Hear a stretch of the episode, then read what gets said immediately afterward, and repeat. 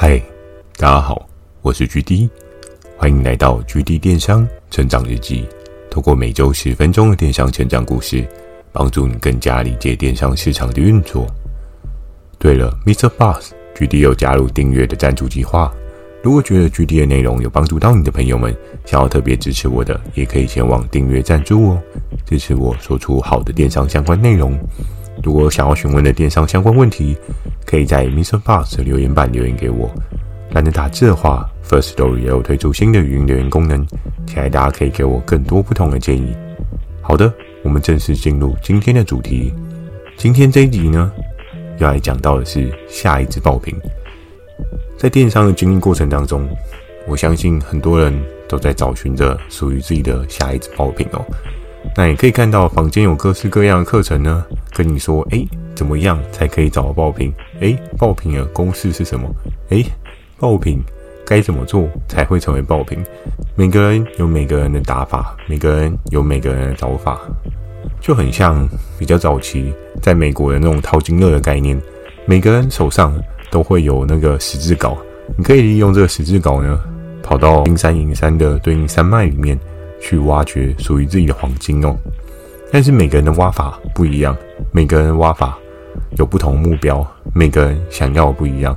有的人他就是想要挖到大量的黄金，有的人想要的是不小心挖到一个钻石，有的人可能是想要挖整个黄金山脉哦。所以每个人的打法，每个人的找法都会有一些不一样的做法。那没有所谓的谁对谁错。只有谁的方法比较适合你哦，因为每个人的资金筹码啊，或者是你对应的一些资产配置啊，又或者是你的团队建制啊，不同的团队策略呢，有不同的打法哦。大的人有大的人的打法，小的人有小的人的打法，没有人也有没有人的打法，在于你适合用什么样的方法帮助自己往前走哦。所以在找爆品的过程当中啊。我相信很多人会感到很迷惘，很多人说：“哎，GD，我是不是应该要去上课学习一下怎么找爆品啊？GD 找爆品很困难呢，我找了一整年都摸不到爆品哎，我怎么卖的都是没有人要买的东西，还是说我卖的这个订单都很少，利润也很少，我到底在干嘛？” 我相信应该很多的听众朋友或多或少都会经历这样的状况哦。那今天这一集呢，要来跟大家分享的这个下一支爆品。并非是说，哎、跟大家讲就要大家去找这个品相哦，而是说这是一个案例，你可以透过这个案例去思考说，哎、那找爆品你可能要避免的一些对应的事情哦。那在故事的一开始呢，就要来讲到再一次的聊天哦。我很常跟我的合作伙伴聊天，因为我们会需要构筑一个共同目标，我们会需要知道，哎、接下来我们下一场仗我们要打什么。诶，接下来有什么样的可能性，我们可以去尝试看看？因为市场有各式各样不同的可能性，也有着各式各样不同的需求。那你应该要如何刚好正中红心这个消费者内心的需求呢？这件事情真的非常非常重要哦。爆品到底怎么样能够爆呢？当大家都需要的时候，这个商品就会变成是一个爆品哦。或许这句话很多人会觉得，哎，决定你讲这不是废话吗？大家都需要，当然会成为爆品啊。对啊，但是你在这个过程当中，你要怎么样抓到？哎，大家都需要这个东西，就好比在 iPhone 要开卖前的那个月，对不对？iPhone 就是所有人都认知的一个爆品嘛，因为大家都知道有忠诚的果民一定引颈期盼新一代 iPhone 上市。我们就可以看到爆品它对应的需求会有一些市场不一样的氛围哦。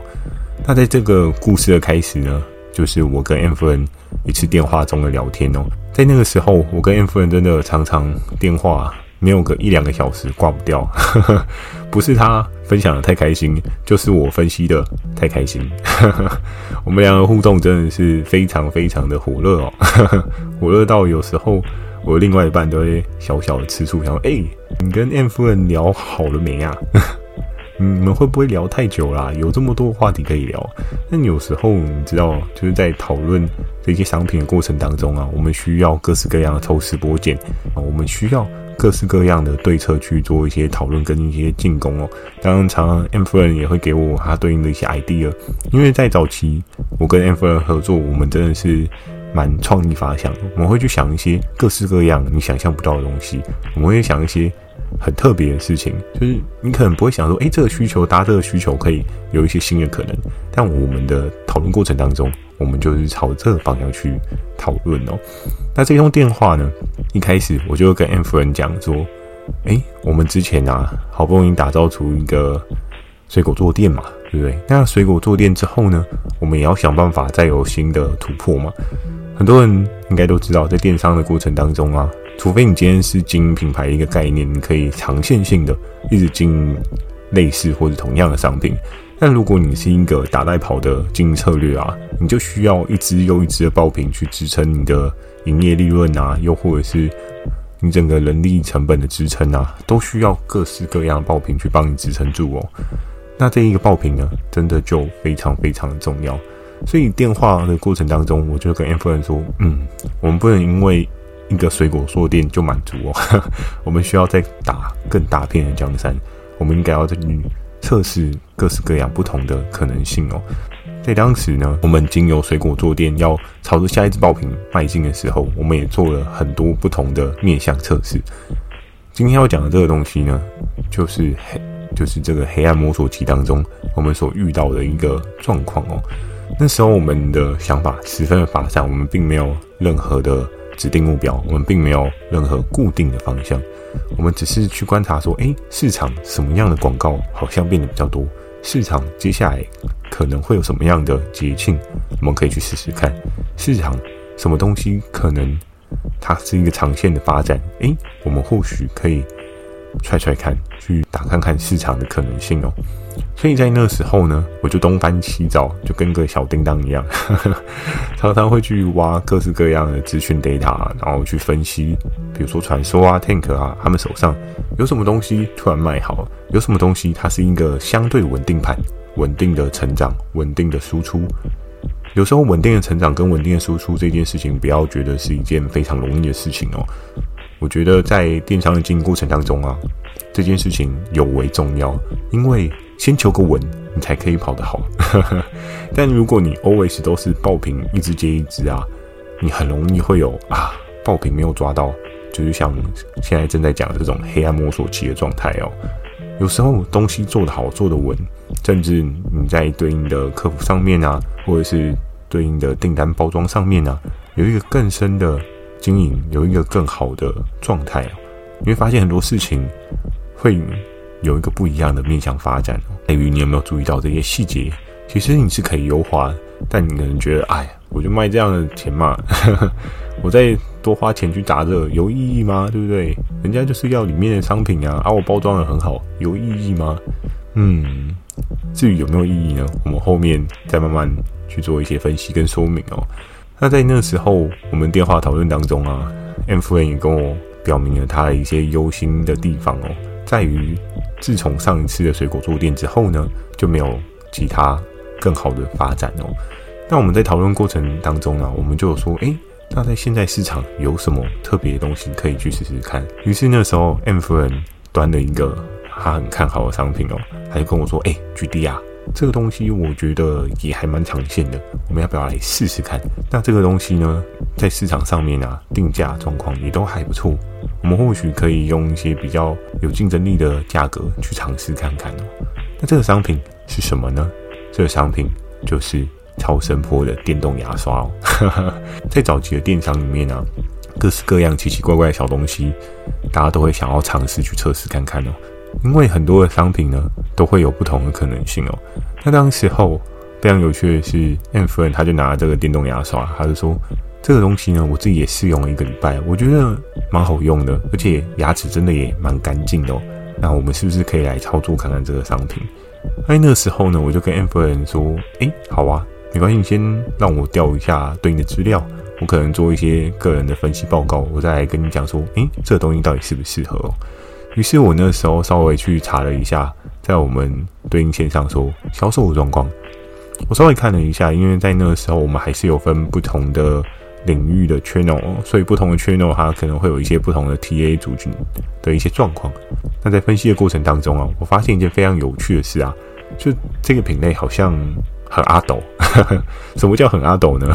就是它就是一个载浮载沉，也没有到非常好，但是也没有到非常不好的类别哦。所以在那个时候，我想说，嗯，这个好吗？这个要试试看吗？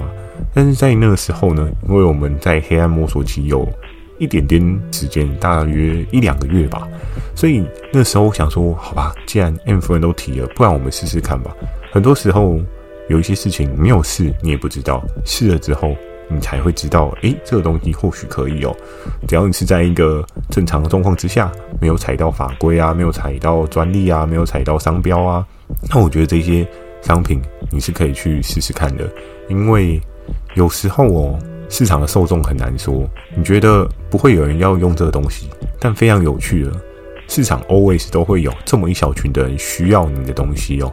可是在于你是不是真的有找到那群人，也有可能是。那一群人，他们在一个特别的小角落，你刚好没有遇到他们而已哦。所以每个商品呢，它背后一定会有一些对应的支持者，除非这个东西真的是太烂了。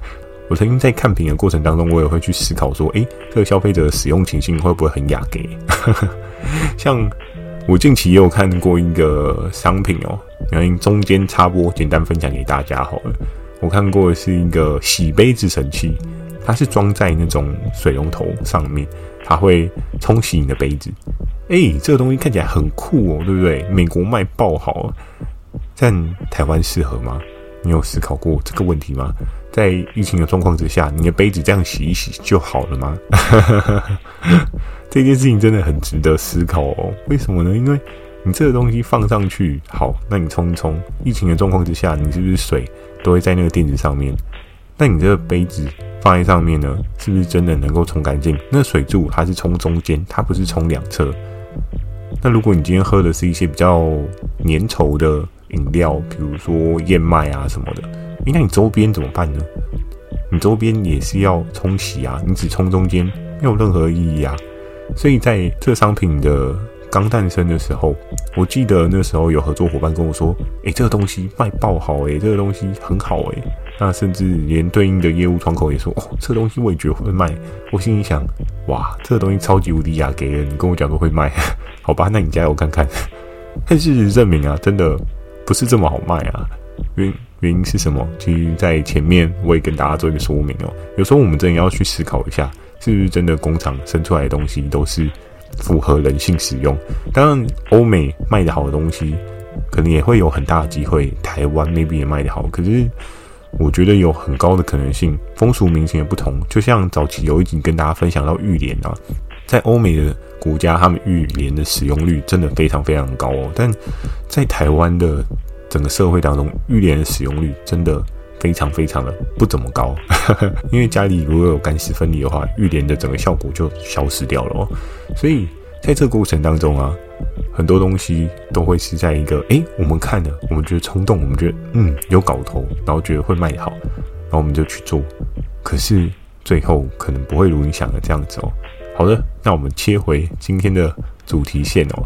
那我跟 M 夫人讨论的这一个电动牙刷。我们那时候就稍微研究了一下市场状况，那再加上我们线上的 channel 并没有跑得特别突出哦。我记得好像看过类似的商品，可能一个销售周期也不到一万吧，如果我没有记错的话。所以在那样的状况之下呢，我是不是还应该要做？嗯，这件事情就非常的发人深省哦。诶，如果到时候 M 夫人掉了库存，那谁负责呢？对 不对？当然是 M 夫人负责，但是我也有责任嘛，因为我跟他说，诶，这个东西可以做，所以在那个时候呢，我也相对的就跟 M 夫人讲说，这个东西我们可以试试看，可是你千万要稍微保守一点，因为我好像没有感受到我们这边的对应族群，他们有这一个类品的需求哦，甚至需求量非常非常的少哦，在这个商品呢。我们沟通的过程当中呢，他在上线之前啊，我跟 M 夫人还有 M 夫人他们家的美编也讨论了一段时间，就讨论它对应的一些图片的构想概念。当然，在早期的图片呢，可能做的不是这么尽善尽美啦，因为每个合作伙伴呢，他们 art 的族群都会有一些不同的等级 level，有的 art 真的是非常非常的猛，特效用的非常非常的厉害哦，甚至还有影片啊，然后再加上影片转场啊，哇！根本就是一个超级无敌的美编特效团队嘛，但这样子的电商团队啊，我真的也没有看过很多个诶。当然近期可能有一些比较厉害的电商团队也是不少个啦。对，但是在早期的电商市场里面啊，哇，有过一个这样的团队，通常你东西卖爆的几率哦，大概会提升七到八成的可能性吧。因为图片的等级 level 很高这件事情，也会是你商品人无我有的一个重点哦。因为当你今天这个商品经由你自己的重新包装啊，很多人都会去认出哦，你的素材很强，所以你的东西才有这样的效能。那尽管有一些仿牌啊、白牌的东西去仿制你啊。它可以打价格战没有错，但是相对来讲的话，它的利润值没有你漂亮，久而久之，它可能就没有办法撑得很好。所以呢，在当时的时代，有那些动态，你就是王道哦。那在那个时候，我就跟 M 夫人跟他对应的美编去沟通对应的商品、对应图文的购置哦。虽然没有办法做到一百分，但是我们在当时的市场状况，我们大概也有做到七十分左右的水准哦。上去之后呢，那销售的怎么样？我相信应该很多的听众朋友也很好奇哦。HD 会不会对不对？没上没中，上了就中了。哎呀，你以为都没有人要，就大家都要？哎，其实状况真的是比我想象中的稍微好一点哦。我记得在上线的第一个周期啊，好像又卖个两到三万的水准哦。那可能很多人说，哎，GD 不错啊，对，比你原本预计的还要好哎。可能它没有到破万，但是它至少有两到三万，也很棒啊，对不对？但你可能不知道的另外一件事情是，市面上的电动牙刷在当时至少都是卖个一千两千块的水准。可是呢，我跟 M 夫人卖的这个电动牙刷呢，我如果没有记错的话，应该是六九九左右的水准哦。诶，已经对折了，还没有什么量。但在那时候，我就思考说，到底是什么样的问题？到底是什么样的原因？而在后面几年呢，我大概找出了这样子的问题是什么样的原因导致的状况哦，就是接下来最后这一点要跟大家讲到，越级打怪没有这么容易哦。所以越级打怪没有这么容易，可能会有听众朋友想说啊，GD 不会吧？传说跳出来跟你互尬吗？还是 Tank 出来揍你一拳吗？诶，都没有啦。这一场的战争呢，非常的 peaceful，比较像是我自己跟对外的竞争网站的一些战争哦。在竞争的过程当中呢，遇到一个很大的大魔王，我自己没有思考到的，就是品牌哦。怎么说呢？在当时候，我跟 M 分我们在做这个商品呢，它并没有任何的品牌价值支撑，因为我们甚至也没有构筑一个品牌的故事啊，又或者是一些品牌相对应的概念去包装这个商品。而在整个大环境、大市场啊。有很可怕的一些对应商品去包围、去环绕你哦，像什么？像是电动牙刷，大家直觉印象会想到什么？可能要么不是想到欧乐 B，可能你就会是想到飞利浦哦。那电动牙刷在市场上面，当然还有其他的牌子，而这两个龙头的牌子呢，他们每年每年都砸了不少的广告预算，去提醒消费者他们是市场上面最好的使用方哦，他们是市场上面最好的使用选项哦。所以在这个过程当中啊，就变成是，诶，这一块市场人家已经深耕了很长很长的时间，在刚开始出来的时候，他就投入了不少的行销广告预算去提醒消费者，诶，你要买电动牙刷，你就要买这个牌子；你要买电动牙刷，我的很给力；你要买电动牙刷，我的就是这么专业。所以相对来讲的话，尽管我们的整个规格啊，整个操作策略啊是还不错的。但是呢，对于这些品牌的撼动性啊，真的不会这么这么的大哦。就如同我们常常看到早期的小米啊，不是也有很多各式各样的方式，就是外形啊跟 Apple 很像，对不对？但到最后，当然小米自己也走出属于自己的一条路啊。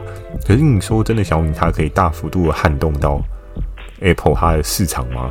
这件事情真的还是有所难度的哦。所以在那个时候呢，M 夫人电动牙刷。跟这些品牌商的电动牙刷呢，就非常像是小米跟 Apple 的电动牙刷互相制衡的状况哦。那在这个过程当中呢，我们能够爆量吗？嗯，有点难处，因为电动牙刷这件事情，大家很在乎专业，很在乎使用的体感。这样讲，并非是 M 夫人的电动牙刷使用体感不好，而是很多人在使用之前呢，他们会很在乎的是，诶，这个东西有没有牌子，有没有 branding。有 branding 的东西，他们信任感会比较高。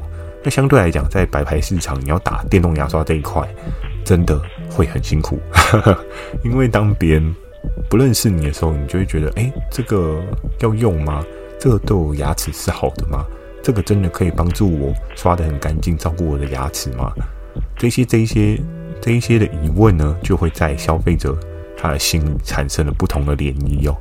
那在那个时候呢，如果已经是对折又对折的状况，正常来讲，应该要喷量甚至已经超过十万的水准哦。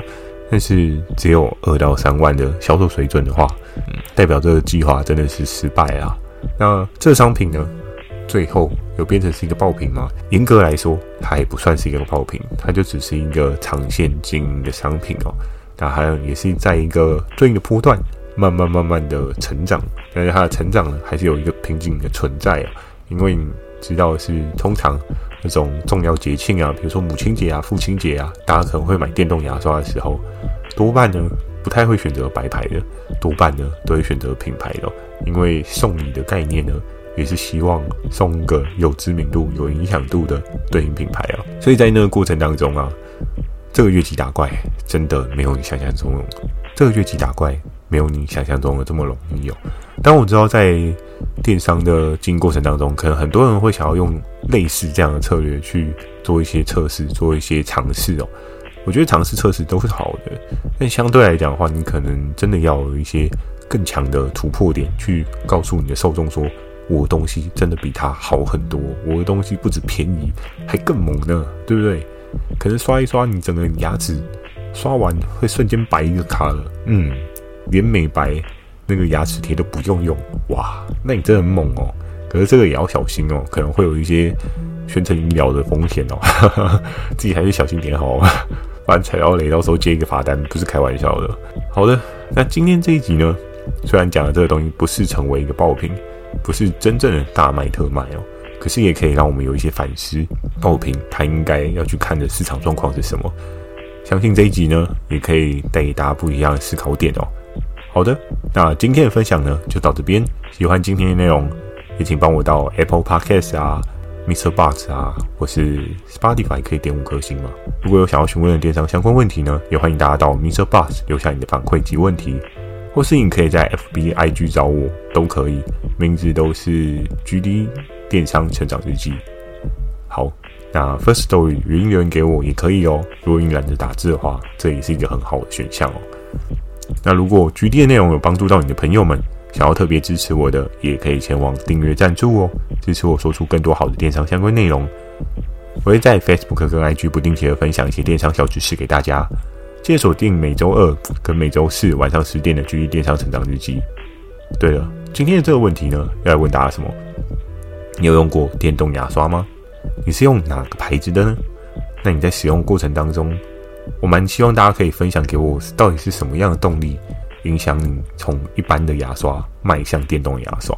我觉得每个人的选择点都不太一样哦。当然，GD 我现在还是用手动的啦，习惯已经习惯了，对于电动还是稍稍有点排斥感。那我蛮好奇的是，电动牙刷大家选择的原因是什么？大家转换的原因是什么？你为什么会选择电动牙刷呢？期待大家可以在下方留言处跟我做一些分享哦。那祝大家有美梦，大家晚安。